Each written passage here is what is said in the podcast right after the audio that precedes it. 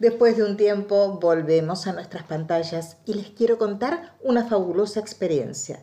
Después de 80 años de su estreno, Casablanca volvió por una noche a la pantalla de plata y ahí por primera vez la vi en el cine. Así que déjenme contarles lo que fue soñar con Boggy solo una noche. ¿Me acompañan? Casablanca, el sueño de un eterno romance con Boggy. Se cumplieron 80 años del estreno de Casablanca y aunque no había nacido, se transformó en mi película favorita. Días pasados, en homenaje a sus 80 años, se dio una función en el cine.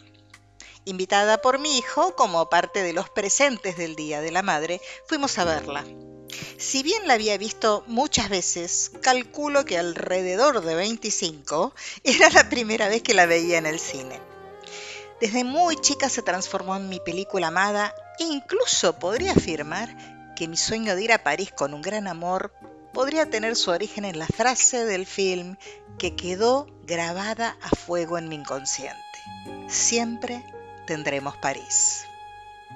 Casablanca es la historia de la pérdida del amor verdadero y de la renuncia a la humanidad de Rick Blaine. Aunque no tengo datos de cómo eran los castings en la década del 40, el ojo clínico de Michael Curtis hizo que la elección cayera en Humphrey Bogart.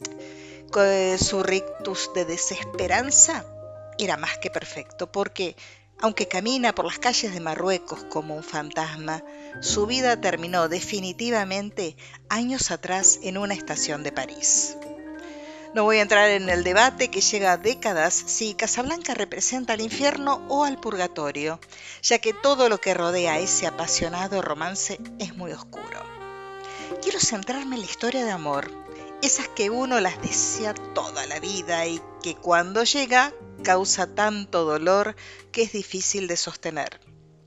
A pesar del fuego de esta historia, Rick Blaine muestra su egoísmo ante el rostro impertérrito de Víctor Laszlo, interpretado por Paul Heinrich, con otra de las frases memorables de la película. Soy la única causa que me importa. Y ahí aparece ella, Ilsa Land, con ese halo angelical y misterioso que se lo pone Ingrid Bergman, etérea, con la culpabilidad y la inocencia justas como para que Rick se sienta en medio del infierno y el amor que los unió en el pasado. Rick e Ilsa se reencuentran en Casablanca, pero ella esta vez está con su marido, que es Víctor Laszlo. Ilsa comienza a dudar de sus sentimientos y ahí caemos en la historia que todas las mujeres conocemos bien un hombre bueno y honrado como Víctor Laszlo, con la grandeza de haber descendido al infierno a salvar a miles de inocentes y de repente el pasado en todo su esplendor, el amor, la pasión, la lujuria, todo ese fuego del que Víctor carece y que a Rick le sobra. Ilsa había traicionado involuntariamente a los dos. Creía que Víctor había muerto en un campo de concentración ya estaba casada con él, y por eso inició su romance con Rick. Pero cuando la ocupación alemana llega a París, Rick e Ilsa deciden abandonar la ciudad luz a un destino más seguro. La cita es en la estación de tren, pero Ilsa nunca aparece.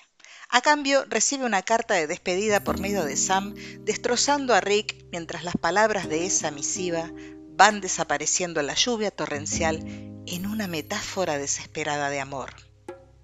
En Casa Blanca, Víctor sospecha que entre su esposa y el dueño del café donde toda la ciudad se reunía, hubo un fogoso romance. Pero la exculpa y en un acto total de despojo le ofrece a Rick escaparse con el amor de su vida solo para mantenerla a salvo. Esa entrega de Víctor, a pesar que es muy noble, a mí como mujer no me gusta y yo me pregunto, ¿Es un acto de amor renunciar a él o es un acto de cobardía? Casablanca es la suma de todos los dolores e infiernos a los que un hombre y una mujer pueden descender sin ni siquiera morirse.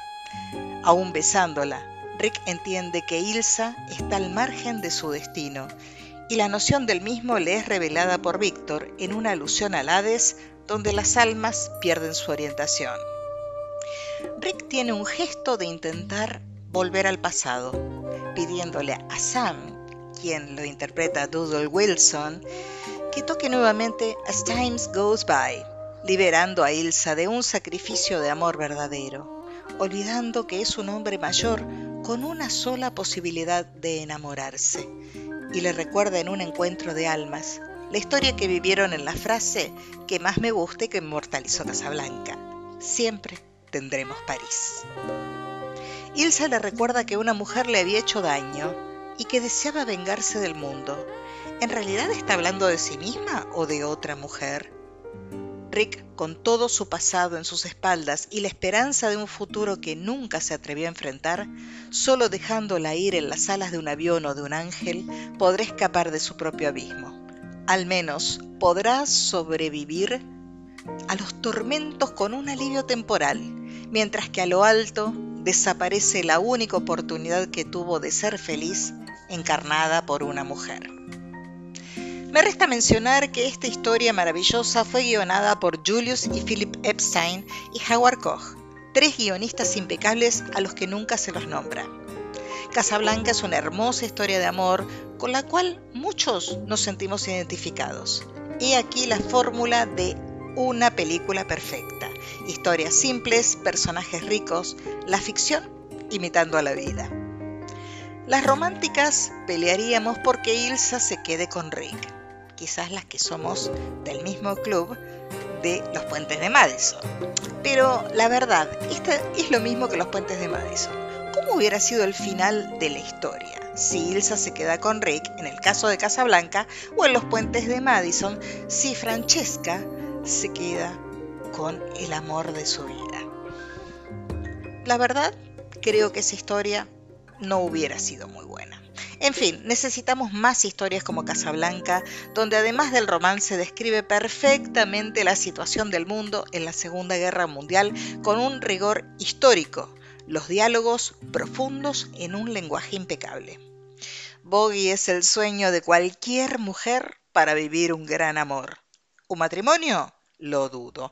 Pero esos romances que son como una fresca catarata en medio de una tarde infernal de calor hasta el jefe de la policía de Casablanca, Louis Renaud, dice que Rick es la clase de hombre que si él fuera mujer se enamoraría de él. Casablanca te invita a soñar desde la pantalla de plata. No te la pierdas. En el cine no está más, pero seguramente en varias plataformas la podés encontrar. Si no la viste, es una de las grandes maravillas del cine.